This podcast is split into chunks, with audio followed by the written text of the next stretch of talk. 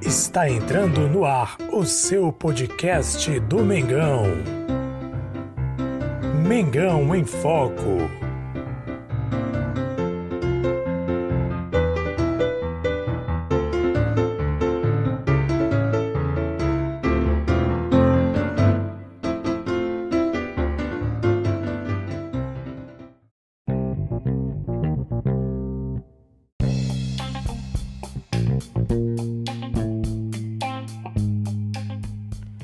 Salve, salve nação rubro-negra! Jesus Massosa com vocês mais uma vez. Aqui é Mengão em Foco e feliz da vida mais uma vez. Mengão queridão jogou bem, atuou bem, venceu por 3 a 0 a equipe do Volta Redonda no jogo de ida, que vale pelas semifinais do Campeonato Carioca. O Flamengo ganhou uma grande vantagem, ganhando por 3 a 0 e vai ter jogo de volta no próximo domingo aliás, no próximo sábado, no dia 8, sábado que vem, onde vai enfrentar o Volta Redonda no Maracanã às 21h05. Com esse resultado, salvo engano, o Flamengo pode perder por até 3 gols de diferença, que ainda assim garante a sua classificação. Importante essa vitória para dar maior tranquilidade. Eu já visto que o Flamengo vai nesta terça-feira agora enfrentar a LDU no Equador, na altitude, e vai ser uma dificuldade a mais, claro, tem um cansaço, tudo isso de viagem e uma tranquilidade dessa é melhor para relaxar os ânimos, para o time ficar mais tranquilo, para no jogo de volta, no jogo de volta no Maracanã, ter uma facilidade maior e menos dificuldade para vencer o jogo. O jogo praticamente se resumiu a Michael e Pedro.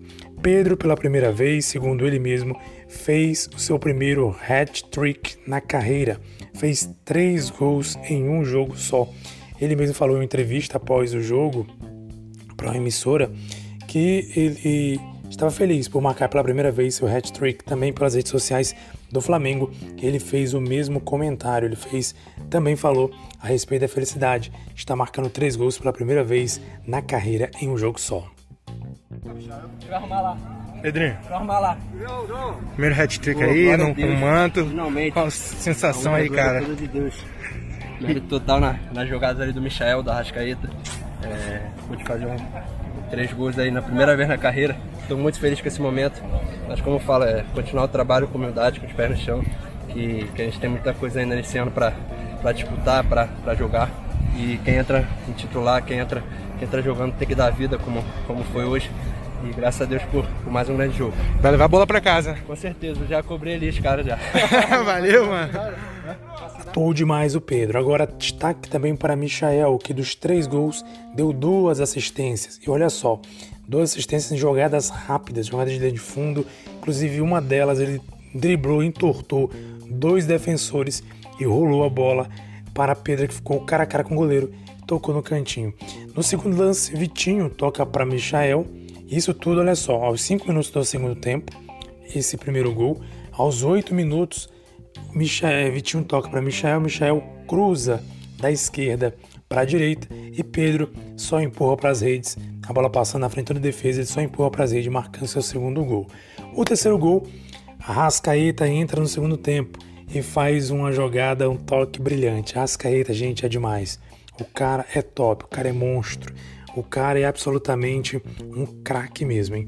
Ele entrou no segundo tempo, numa jogada em que o zagueiro estava protegendo a saída de bola, ele bobeou por um instante e acabou perdendo a bola para o Arrascaeta, que deu um totozinho, deu um toquinho por baixo cobertura, matou o goleiro, matou toda a defesa e o Pedro empurrou de peito para dentro do gol, marcando o terceiro gol dele, 3 a 0 Mengão.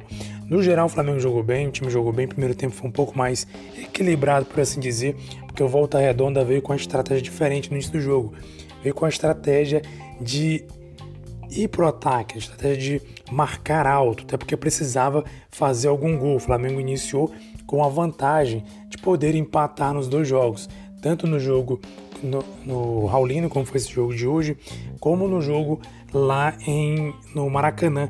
Os dois, ele teve o Flamengo tinha vantagem de empatar nos dois jogos e ainda assim passar para a próxima fase, que é o final do Campeonato Carioca. E por isso a estratégia do Volta Redonda era marcar, fazer uma marcação alta e tentar na marcação alta vencer o ataque do Flamengo, pressionar o Flamengo e fazer gols.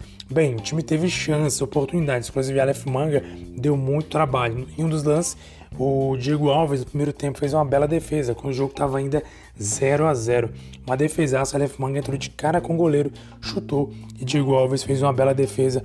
O nosso paredão defendeu muito bem. E aí o Flamengo marca os seus gols no segundo tempo e sacramenta essa bela vitória. Destaque, como eu falei agora há pouco, para Michael, que inclusive foi escolhido lá no Instagram do Flamengo, foi escolhido pela torcida, pela galera, o craque da torcida, né? O craque da galera, que é aquele jogador que foi o melhor em campo. A torcida escolheu o Michael como melhor jogador em campo. Olha só, apesar do hat-trick do Pedro, ele foi escolhido melhor em campo, mas também, com, na minha opinião, com muita razão, para mim foi o melhor, atuou bem, jogou bem, inclusive não é só o fato dele ter dado assistências, ele chegou à sétima assistência dele no campeonato carioca. O detalhe é que ele não foi bem só em assistências, ele sempre está ali buscando jogo, está buscando a bola, está voltando para marcação, está recompondo. Ele parece incansável o jogo inteiro, então se entregou muito, jogou muito e merecidamente foi escolhido pela torcida para ser o craque da torcida. Então, parabéns aí pro, pro nosso Michel que fez uma bela, bela partida hoje, fez um belo jogo hoje contra a equipe do Volta Redonda. Então, nação, jogaço. O Flamengo garantiu aí um belo resultado. Esperar agora o próximo jogo. Inclusive, o Flamengo agora vai jogar terça-feira contra a LDU. Vai para Quito, no Equador, jogar na altitude. E aí a gente tem aquela sempre aquela expectativa, aquela preocupação, porque jogar na altitude sempre é complicado. Mas um torcer, o Flamengo tem competência, tem time para fazer uma bela partida, um belo jogo na L lá em Quito, no Equador, contra a LDU. Nação que chama atenção também é uma palavra, o que o Rogério Ceni falou na entrevista coletiva eh, após o jogo, foi perguntado a ele sobre a possibilidade se ele via o Pedro como um atacante titular. E o Rogério Ceni respondeu da seguinte maneira: segundo o Rogério Ceni, o tempo de existir 11 jogadores como titular no, titulares no futebol acabou. Na opinião dele, ele não vê Pedro como jogador reserva, mas sim como jogador titular.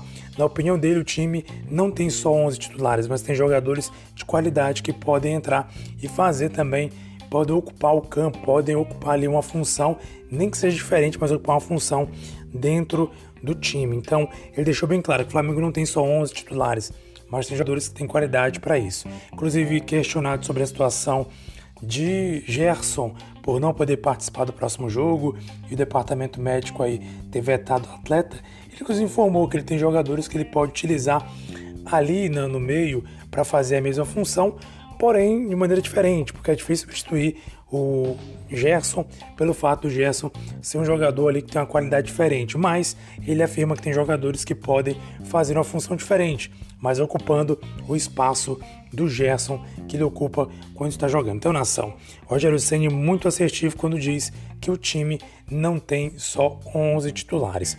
Um outro detalhe também que é importante salientar do que ele falou durante a entrevista coletiva é que, segundo ele, o Flamengo jogou com dois jogadores um pouco mais fechados, né? Que seria ali o Hugo Moura, que é um volante de origem, e o Gomes também, o João Gomes, que é um volante também, que é um cara que é, que é mais ali no meio campo, fechando mesmo, marcando, jogador mais de marcação, assim como o Hugo Moura. E ainda assim, segundo ele, isso não impediu da equipe do Volta Redonda ter oportunidades de chutar a gol, de pressionar o Flamengo. Porém, Diego Alves teve boa atuação hoje, também ajudou o time nessa vitória, né, por não sofrer gols. O questionamento foi que o time não sofreu gols hoje. Inclusive, elogiou a atuação do Gustavo Henrique, que também achei muito segura a atuação do Gustavo Henrique no jogo de hoje, também a atuação do Arão e da defesa, do sistema defensivo de um modo geral. É isso aí, nação rubro-negra. Mengão queridão segue firme e forte para buscar mais um caneco e próximo jogo contra a LDU, terça-feira às 21h30 lá no Equador. Torcer para o Mengão Queridão conseguir um bom resultado diante da equipe equatoriana. Vai ser jogo difícil, hein? jogo truncado, jogo difícil, até porque o Flamengo joga na altitude. Mas o Mengão Queridão tem qualidade para ultrapassar esses problemas, ultrapassar essas dificuldades e conseguir seguir em frente rumo a Libertadores, rumo à Copa Libertadores da América, ao título, ao sonhado título, rumo à glória eterna, como é aí o, como é o slogan da Libertadores da América, rumo à glória eterna. É isso aí, nação. Um abraço para você, muito obrigado. Se você gostou da nossa resenha, inscreva-se no canal caso esteja acompanhando a gente pelo YouTube ou então favorite nosso podcast. Se você ouve pela sua plataforma preferida, favorite nosso podcast para sempre acompanhar aqui a nossa resenha. Afinal de contas, aqui é Mengão em Foco. Um abraço para você, saudações rubro-negras e até mais.